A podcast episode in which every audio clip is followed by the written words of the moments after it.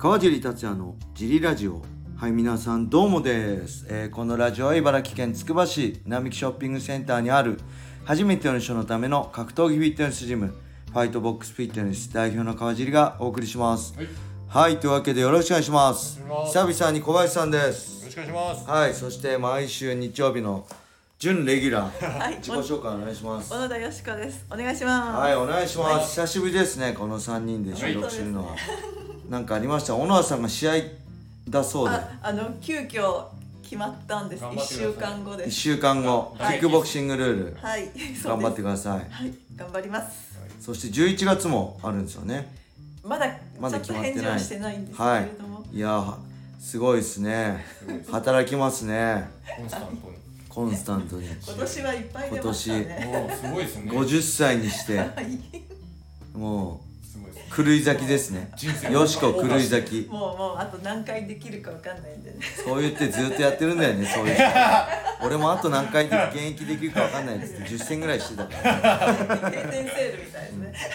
ずっと変遷生うん、そう56年やっちゃうからねはい頑張ってください頑張ってください。そんなわけで、あとあ今日はね「ライジンランドマーク6はい。」なんかねえー、結局朝倉解体工事がなくなったみたいですね。みんなが大反対してた。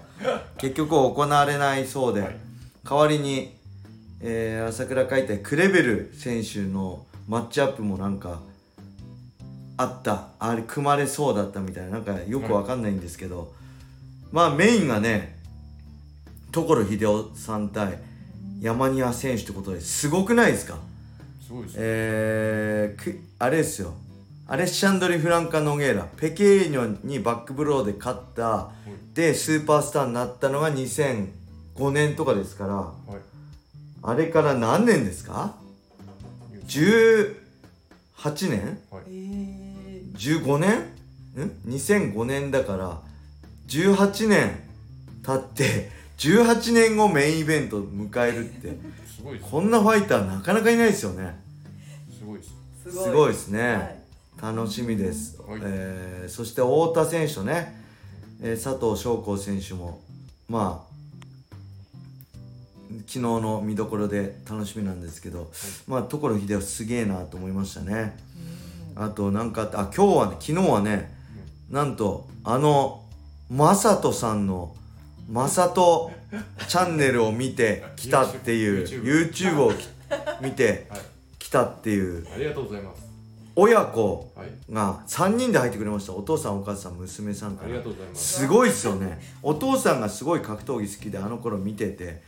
でそのマサトチャンネルで「あ川尻ここでやってるんだ」って言って入会してくれましたね。ます。ええマサトさんありがとうございます。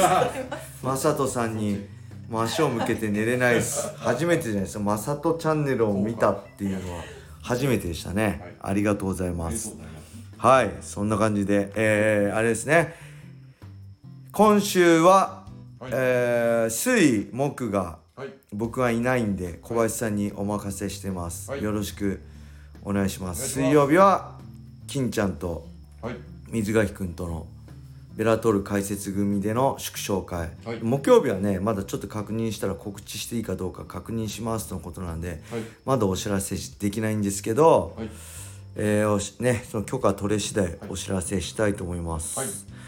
そんなわけでレーター行きましょうか。はい。はい。これねちょうどあれなんですよ。えーいつもお世話になっております路上のポンコツ Y 口です。以前ジリラジオでおっしゃっていた横田線で抑え込んでいる時に顎で目をグリグリする技を見ました。自分がやられることを想像してみたらかなり嫌ですねあれは。そして改めて金原対山本キッド戦を見返したんですが金原さんもキッドさんに1ラウンドで抑え込んだ時に2回顎でグリグリやってたように見えました。実はこの頃流行っていたのでしょうか。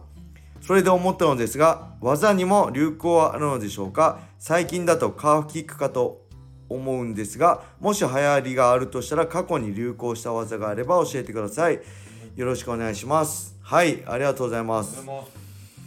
まあこれ流行ってたかどうかはわかんないですけど 金ちゃんもやってたってこれただ、まあ、性格や悪いやつがやる嫌がらせですね。流行りとかじゃなくて僕も金ちゃんもかなりきついきついことやってくるんで、まあそうはそう嫌がらせとしてはもうすごいポピュラーな技だと思いますね。優しい人はなかなかできない。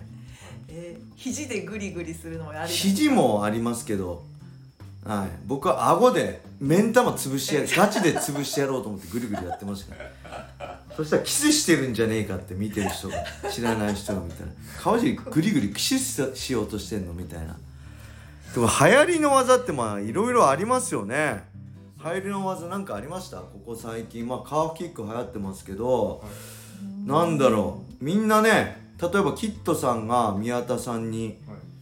飛び膝で勝ったら飛び膝はみんなその後はやるしねクレベルが三角で勝てば三角格闘技チームでは流行るし青木がなんていうのあのフットチョークやればフットチョークが流行ったりねそういう飛びつけ腕十字レナちゃんが雷神開幕あの雷神の開幕戦でやったら僕も真似して飛びつけ腕十字練習でやってましたからね。もうそういうのはありがちなんですけどはいこれ見てね思い出したのがさっきも言った所秀夫さん対アレッシャンドル・フランカ・ノゲーラ、まあ、ペケーニョね。でペケーニョの必殺技といえばギロチンチョークなんですよ。で今ギロチンチョークって当たり前にみんなやるじゃないですか。はい。で決まるじゃないですか。これね多分ねペケーニョが初めて日本で来てややったのはちょっとうろ覚えなんですよ。朝日昇戦なんですよ。でえっ、ー、とねシュートとシュートボクシングの合同興行だったかな。で朝日選手のタックルに合わせてギロチンチョーク合わせて落としたか1本タップアウト奪ったか。確か落としたと思うんですよね。でこれこれ当時ってはい。今じゃ信じられないかもしれないですけどあのギロチンチョークって決まんないってされてたんですよ。ええギロチンチョークは決まらない。ただ首を押さえてあのディフェンスしてるだけだみたいな。えギロチンチョークは決まらない技。みたいなもう一般常識だったのにペケーニョが朝朝日さんっていうまあシュートのチャンピオンであり寝技めちゃくちゃ強い人決めちゃったからえ決まるの？みたいな。あれって決まる技なんだ？みたいに日本中の MMA、まあ、総合格闘家当時びっくりしていやけどあれまぐれでしょみたいな。まああれ決まんないよね。決まる技じゃないよね。でまたペケーニョが決めちゃうから え？決まるんだ。あれ本当に決まるんだみたいな。そっからギロチンチョークがいろいろ研究されて日本では決まる技っていう。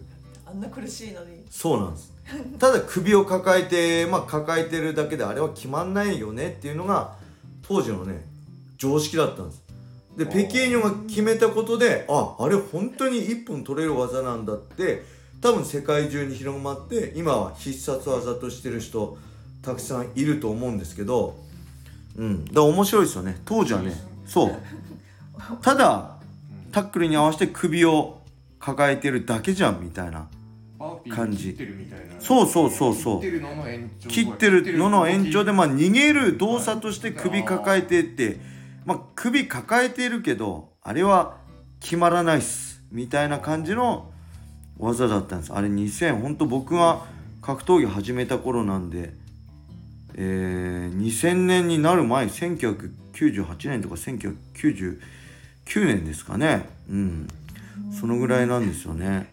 急に決まり始めたんですか？そう。全全世界的に。うんえー調べました、はい。えー1998年僕が格闘技を始めた年の4月、だまさに格闘技を始めた直後ですね。シュートとシュートボクシングの合同興行。シュート・ザ・シュートで、えーに日本に来た。ペケーニョが朝日さんから1本取ったちゃったと。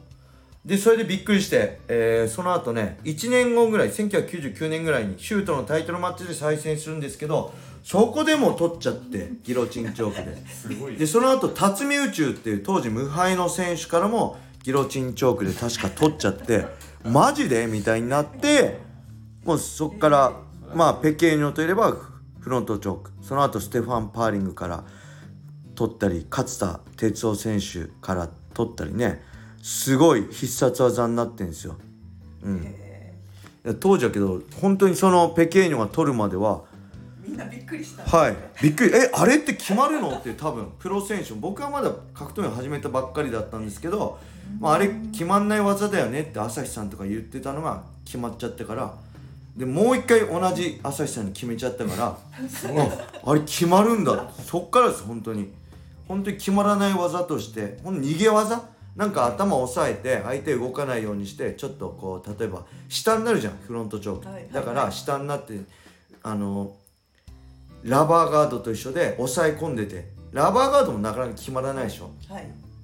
まあラバーガード自体が一本取る技じゃないけどラバーガードからの、えーフットロックだったり、まあ、三角だったりあるけどラバーガードって決まらないじゃないですか、はい。そういう感じでただラバーガードで押さえ込んでるだけで そんな位置でづけギロチンもそんな感じだったんですけど決めちゃってそこからどんどん技術開発されて今ではもう必殺技になってるっていう感じ面白いですよね。面白いですね。